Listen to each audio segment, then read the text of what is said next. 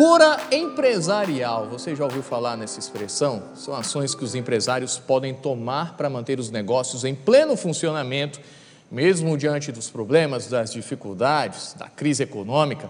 E para falar sobre esse assunto aqui comigo, especialista em gestão empresarial, Fred Alecrim. Muito bom dia, bem-vindo Bom dia, ao. Bom Dia RN. Se existe uma cura, existe uma doença, né? A, a, a- tocada é essa, seria identificar as principais dificuldades e tem resposta para essas dificuldades, Fred? Tem sim, Murilo. Eu tenho, eu tenho estudado bastante, como atuo com, com muitas empresas, percebi que a mesma coisa que acontece com o corpo humano, né? a gente adoece porque come coisas ruins, tem um estilo de vida ruim. Dentro das organizações acontece a mesma coisa. Então, a tocada da cura empresarial é olhar não para as armas do negócio, as ferramentas do que faz vender, mas é olhar para dentro. Menos abrir a janela e ver o mercado e mais olhar no espelho e ver o que, que eu preciso fazer dentro do meu negócio para que ele fique mais forte para o que está acontecendo aí fora, crise e desafios. Quais são os sintomas dessa doença? Quando é que a pessoa percebe que está precisando aplicar essa cura? Bom, existem alguns sintomas que são fáceis de perceber. O primeiro, uma comunicação muito ruim, é, muito baseada em, opressão, muito baseada em ameaças, é, também Isso, isso de, de responsáveis, de gestores com os colaboradores, é isso? principalmente dos líderes que não estimulam um relacionamento melhor, baseado em respeito, e também a, a liderança que eu chamo de uma liderança tóxica, né, que muito mais inflama do que agrega, do que faz as pessoas trabalharem juntos. E aí é um processo, imagino eu, né, que tem um, um- um tratamento para esses problemas que com certeza não ajudam a empresa que deve estar, passar por dificu- deve estar passando por dificuldades financeiras. Como é que começa esse tratamento, Fred? Qual é o primeiro pra- passo para o empresário e para os colaboradores que estão nos assistindo agora? O primeiro passo, como todo processo de mudança, é admitir né, que há essa doença, Que tem um problema. que tem um problema, esse é o primeiro passo. O segundo é trabalhar junto com a equipe todos os aspectos que precisam ser melhorados, mas a base é o respeito. É cada um ser tratado da forma como gosta de ser tratado e trabalhar o desenvolvimento de cada um. Hoje o papel do líder não é mais motivar? Eu acho até, eu digo muito que é até injusto colocar na conta do líder a motivação do, do funcionário. É, o funcionário ele tem que ter os seus motivos para vir trabalhar. Né? Você aqui todo dia de manhã, eu assisto em casa, poxa, eu fico pensando seis horas, eu acordo numa dificuldade, você já está aqui desde quatro e meia, é, mas já acordou mais cedo e está aqui dando, fazendo seu trabalho muito bem. Por que isso acontece? Porque você tem a sua causa, você tem o seu motivo. Quando você chega aqui, o teu líder, o principal papel dele é não te desmotivar. Pô. Você vem com um gás danado de casa, então eu tenho que cuidar para que o ambiente aqui dentro seja bacana, para que você continue querendo estar aqui, continue querendo aprender e continue dando o show que você dá aqui todo dia de manhã. Essa é a tocada no dia a dia na empresa.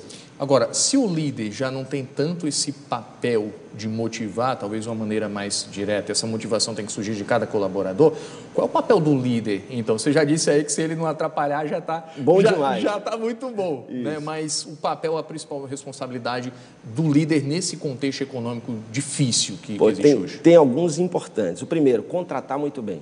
Porque se a energia. O olho dele é muito importante. Fundamental, fundamental. Porque eh, se o, a- lá fora tem um ambiente tão hostil, eu preciso que dentro do negócio haja um equilíbrio para que o cliente sinta uma energia boa quando venha comprar, para que o vendedor, o funcionário esteja com energia boa para poder inspirar o cliente a comprar e querer continuar a manter negócios. Então, primeiro é colocar gente boa para dentro do negócio e ser muito exigente. O segundo é, contratei, o que eu tenho que fazer agora? Tenho que treinar muito bem essa pessoa para que ela possa fazer o trabalho, cuidar do dinheiro, cuidar do cliente, cuidar dos produtos.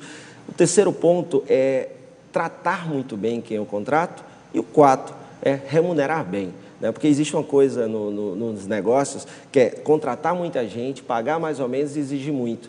Então, em tempos difíceis, E essa conta não está dando muito certo. de não momento. bate, não bate. E aí você faz promoção, a gente viu aí agora Black Friday, e as pessoas acabam mesmo com promoção não vendendo muito bem, é, porque escolhem mal os produtos, porque botam, fazem mal as promoções. Porque aquela pessoa que está vendendo não está completamente motivada, Não tá não acredita no que está falando. Exatamente. Então, e aí eu, é, é importante perceber que às vezes é melhor ter menos gente, muito melhor, mais competente, mais preparada e pagar melhor essas pessoas do que ter muita gente pagando menos e exigindo mais. Você citou dois pontos aí, né? um é remuneração, o próprio incentivo da empresa, do líder, mas eu fico imaginando que é, é, quem está nos assistindo agora e talvez esteja acordando exatamente agora, acompanhando o Bom Dia e pensando, vou trabalhar, é mais, um, é mais uma semana, as coisas não estão fáceis. Encontrar essa motivação de cada um. Tem um segredo para isso, Fred? Não tem um segredo. Não tem um segredo. Não tem. É muito difícil, mas é uma, um, o que está acontecendo? Eu falo, falo muito isso. A gente está precisando de um pouquinho mais de solitude é, solitude é você se isolar de vez em quando para pensar um pouquinho como é que foi meu dia, se ele foi bom, por que, que foi bom, o que, é que eu tenho a ver com isso, se ele não foi bom, por que, que ele não foi bom, o que, é que eu tenho a ver com isso.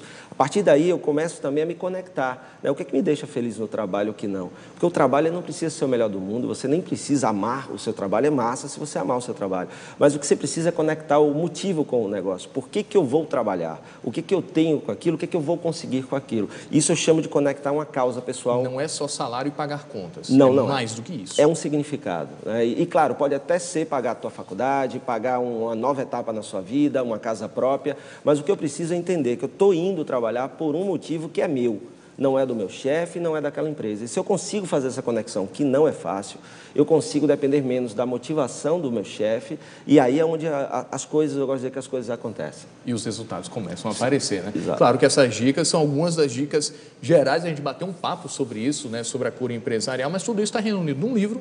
É isso. Fred, obrigado pela presença, pela gentileza, um ótimo dia, boa sorte aí no lançamento do livro. Obrigado, Murilo.